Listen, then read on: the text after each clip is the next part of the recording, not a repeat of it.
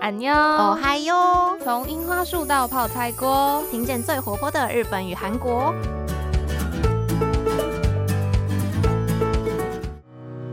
米娜桑こんにちは，大家好，我是杰一。诶，听到这个出场，大家是不是有点疑惑，想说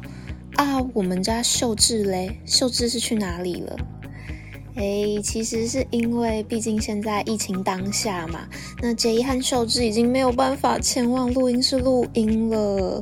而且再加上我们两个都身处于疫情的重灾区附近，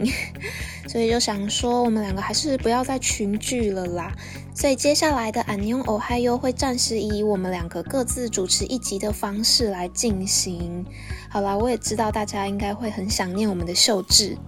但是我们两个彼此也是非常的想念对方，所以也没办法，现在就先暂时再忍耐一下吧。希望疫情可以快点好起来，让我们两个赶快再好好的相见。那话说回来，其实最近杰一收到了嗯很多大家的祝福。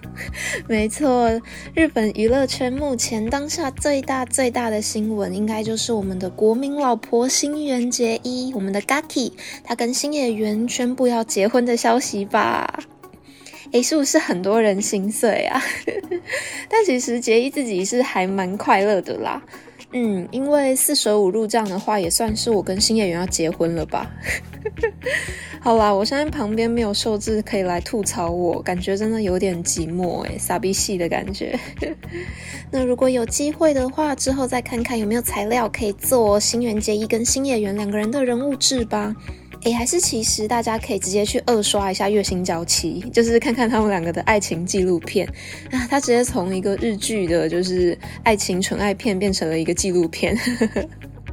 那总而言之，真的是让我们好好的祝福他们两个，希望他们的爱情可以长长久久吧。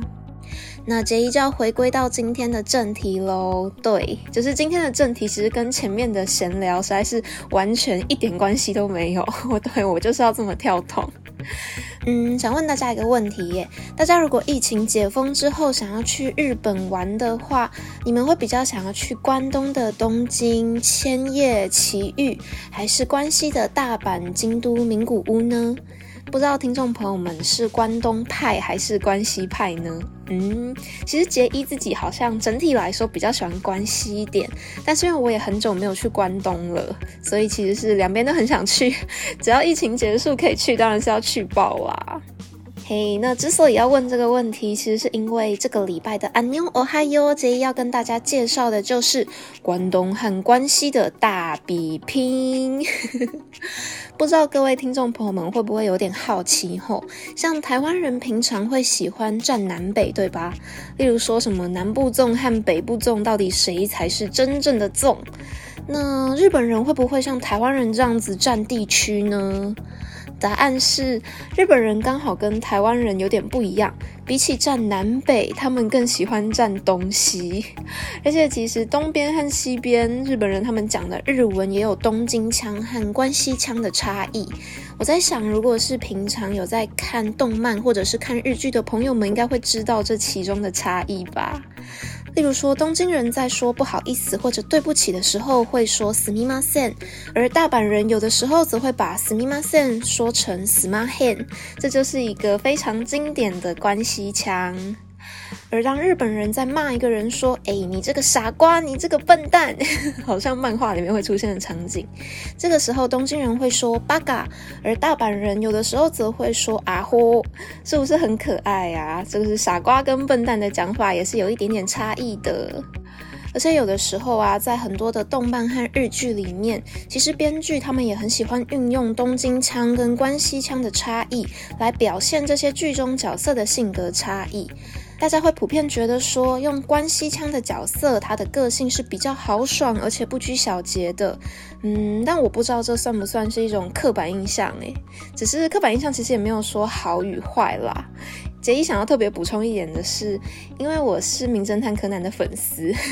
在这边告白。那名侦探柯南这部作品里面的服部平次这个角色，他就有非常非常明显的关西腔。柯南的粉丝都会说，关东的工藤，关西的服部，也就是分别在指我们的工藤新一这位名侦探和服部平次。哎呦，真的是这两个，好啦，泄露了一些杰伊本人的喜好。虽然我有时候也会觉得说，其实平次的关系腔用的有点太多了，可以稍微拉回来一点。呵呵那说到这边，到底关东和关西地区在日本当地他们是怎么区分的呢？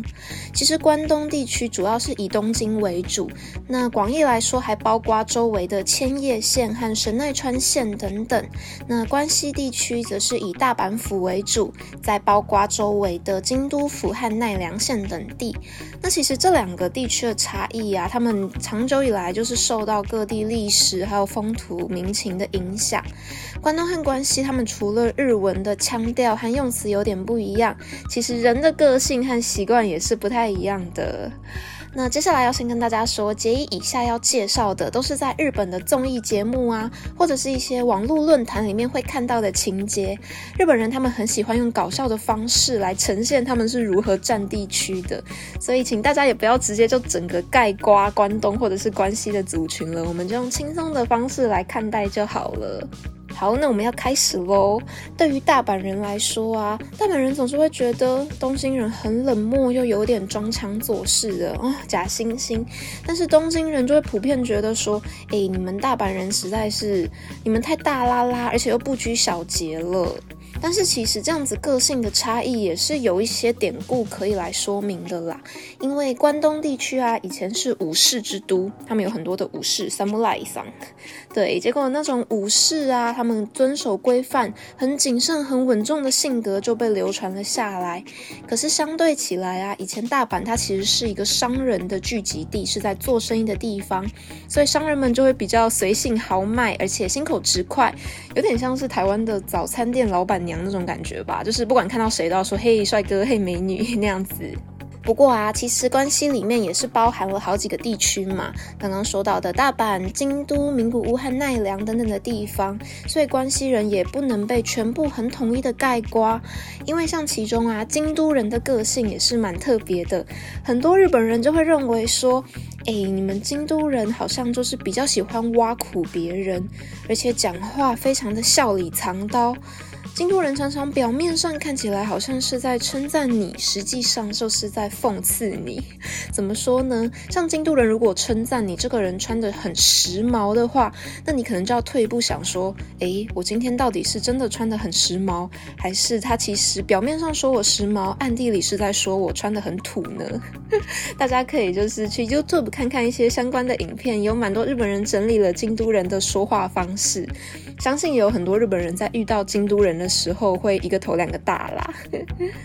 那像在日本的综艺节目里面呢，也曾经做过一个实验。节目组在商店街一个地方啊，摆放了一些可以免费拿取的食物，就有点像是台湾大卖场的那种试吃的摊子。然后结果大阪人一看到这些试吃的免费食物，他们就像大抢购一样爆买，就是直接冲到那个食物的地方，然后不到五分钟就把那些免费的食物全部都拿光了。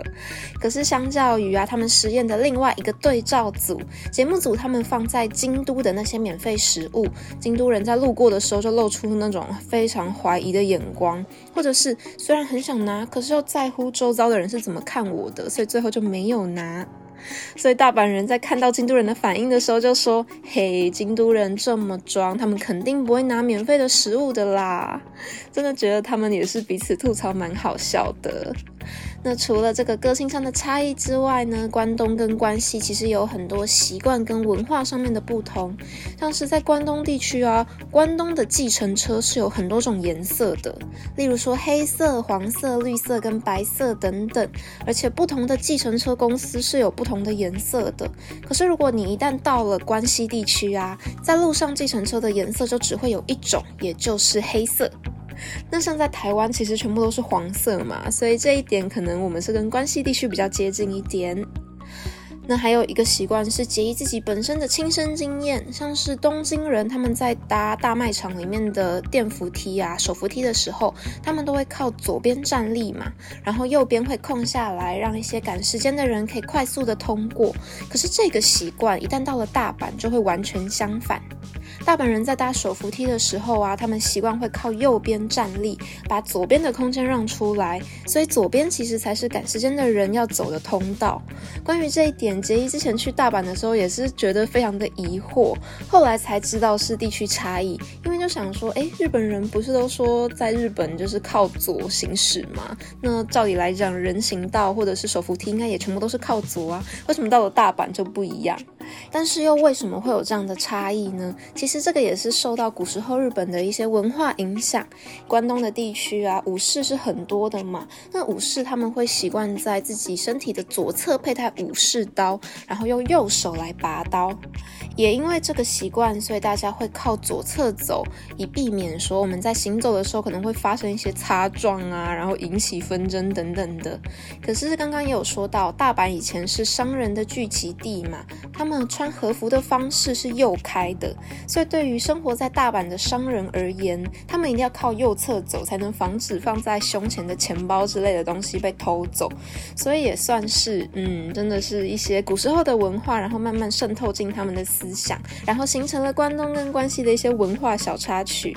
不过杰伊这样看来，感觉好像很多东西的争斗都是武士 vs 商人的感觉，就是武士跟商人之争。那其实我们马不停蹄的聊到了这边，大家可能会觉得说，哎，那东京人跟大阪人他们的关系好像真的是蛮差的哎，但其实不是只有这样哦，好像在起争议哦。其实东京跟京都也是关系蛮紧张的。好了，没有啦，现在杰伊真的是嗯在造谣哎。不过我想要说到一个关于关东煮的故事，大家会不会好奇关东煮这个名称的由来是什么呢？杰伊还记得我以前大二在学校上日本文化课的时候，那时候我的教授在上课的时候告诉我说。其实关东煮的故事是非常的荒谬搞笑的，因为在日本呢，他们以前的首都是在关西的京都这个地方嘛，所以相较于京都那个年代的关东地区，其实是一个蛮荒的地带，因为那边的人民他们不是生活在首都，所以大多数关东的人民是不识字的。而这个时候呢，看不起这些关东人民的关西人就会骂他们说：“哦，你们关东人真的是很没有文化水准呢！而且你们吃的食物，吃那个什么关东煮啊，关东煮就是把所有食材都混在一起呀。”对，所以关东煮这个名称其实是这样来的，是以前关西人在骂关东人。我觉得关东人应该真的是会觉得说莫名其妙诶，你们关西人有什么毛病啊？所以其实大家可以稍微观察一下，如果你到关东地方旅游的话，你是不会在店面或者是小吃店的招牌里面看到关东煮这个称呼的，你只会看到 oden，也就是所谓的黑轮这个名称出现在他们的招牌中。杰伊决定下一次去关东玩的时候，也要好好注意一下这个文化上面的小差异。好，那既然都已经说到关东煮了，那就来顺便继续介绍一些日本关东和关西食物的差别吧。第一个想讲的是杰伊自己非常喜欢吃的豆皮寿司。诶，讲到这个真的是突然觉得好饿哦，因为杰伊现在是半夜的时候在录音，好饿哦。那其实豆皮寿司啊，他们在日文里面还有另外一个称呼是叫做稻荷寿司。其实也就是用豆皮来包裹醋饭做成的寿司，我觉得它其实用稻荷寿司取了一个非常好听的名字。这边来分享一个冷知识好了，或者是小补充一下，大家知道其实豆皮在日文中跟狐狸是同一个读音，所以其实狐狸这个动物在日文里面也会被叫做是稻荷神，对他们其实是同一个典故，杰伊自己觉得还蛮有趣的，分享给大家。那我们刚刚说到，在关东的豆皮寿司啊，它通常会做成长方形的。可是到了关西地区啊，豆皮寿司就会被做成三角形的。嗯，杰伊好像之前在关西吃豆皮寿司的时候，没有特别注意过这个典故诶，下次可以去稍微留心一下。那还有一种食物是杰伊自己也不敢吃的纳豆。不过纳豆在关东跟关西啊，也是有一些习惯上面的不同。因为也不是说每个日本人真的都很喜欢吃纳豆，跟杰伊一样啊，觉得嗯纳豆的外观实在是让人有一点难以入口。这样子觉得日本人其实也不在少数。那纳豆它原本的产地是在茨城县这个地方，因为茨城是在东京的东北方，属于关东地区，所以其实从茨城县传出来之后啊，纳豆在关东地方就变成了是家庭中很普遍的一个食物。可是，在关西地区啊，喜欢纳豆的人当然就没有像在关东地区这么这么的多，那销售量也是远比关东还要低了不少。其实这是因为关系，它也大概到了三十年前左右才开始贩售纳豆，它整个纳豆的历史啊，相较起来是比较短暂的。不过其实目前应该也是有不少关系人会开始接受纳豆了。那杰伊目前自己是还接受不了，不知道听众朋友们觉得呢？纳豆好吃吗？我自己是只要看到它的外表，我就会难以下咽呢。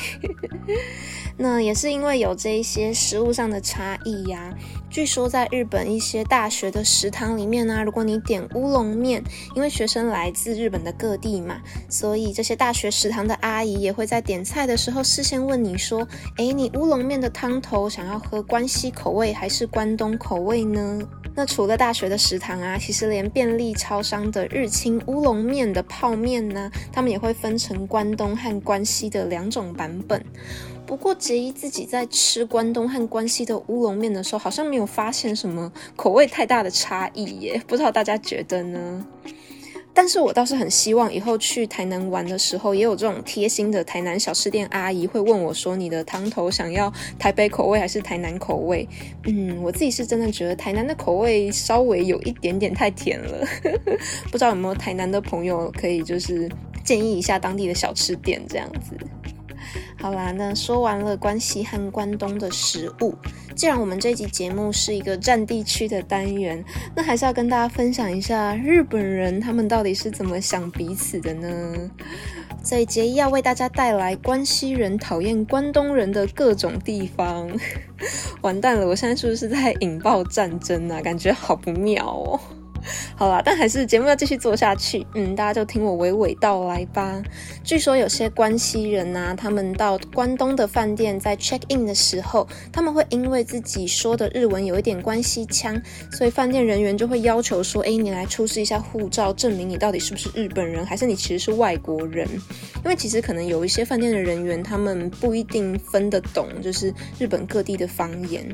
可是很多东京人一听到关西腔，就会直觉认定说：“哎。”你是大阪来的，但对于关西人来讲，他们会觉得说，我们明明就还有滋贺县、和歌山县、奈良县、京都府和兵库县等等的地方，你为什么要一言以蔽之，就觉得我一定是大阪来的呢？所以关西人在这一点上面，其实觉得还蛮困扰的。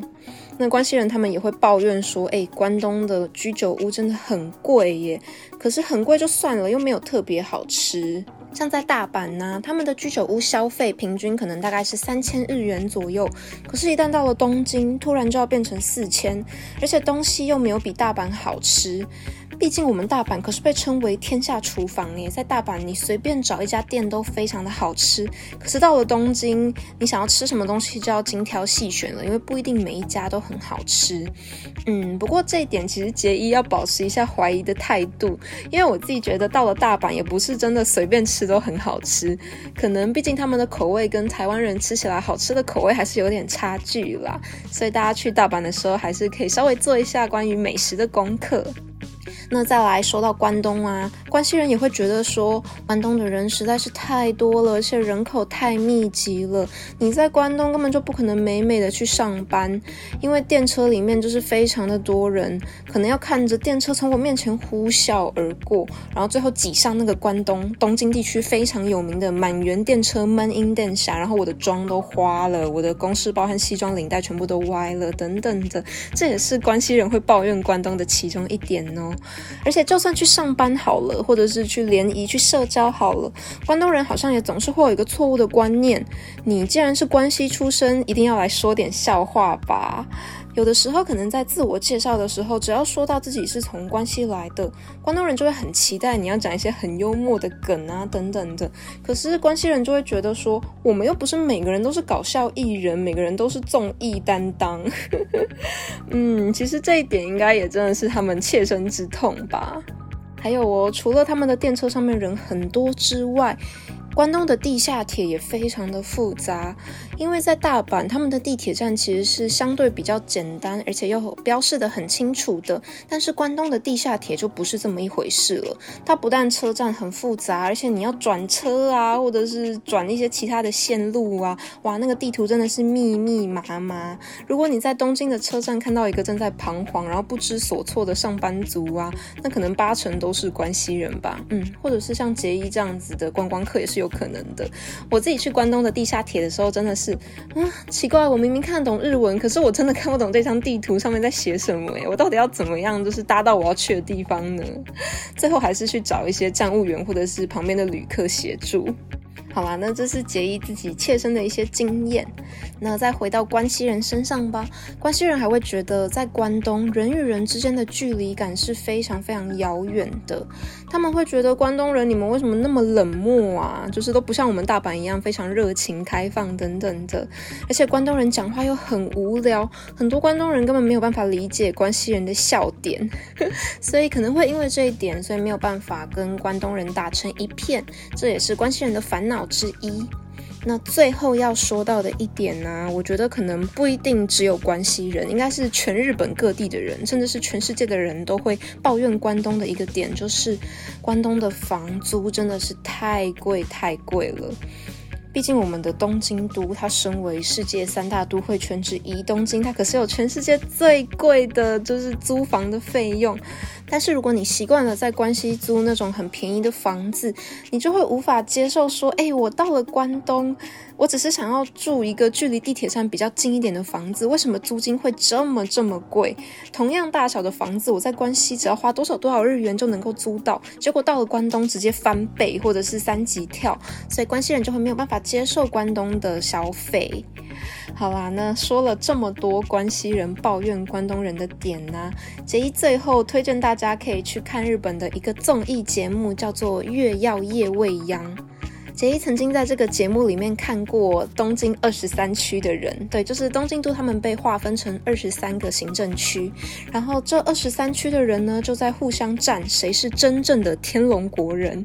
我自己觉得这一集超级好笑的，遇到夜未央的节目组，他们就会实际到东京都二十三区的街头去访问一些路人，然后去问说，哎，你们觉得东京都二十三区里面谁是真正的天龙国人呢？谁看起来比较像在炫富？那谁是假天龙国人呢？真的是非常非常的有趣，很推荐大家去看看这个综艺节目。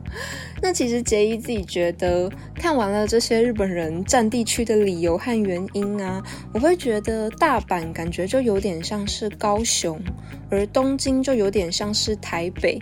因为像刚刚说到的那些什么地铁很复杂啊，或者是房租太贵啊，人很冷漠啊，这些点。感觉就很像是高雄人会讨厌台北人的点啊，就差不多吧，是吧？是吧？不知道在台湾的大家会不会也很喜欢站南北呢？像杰伊自己是常常会听到大家在说南部和北部的台语腔调不太一样，然后南部人出门的时候比较喜欢用一卡通，但是台北的人出门的时候他们比较习惯用悠游卡。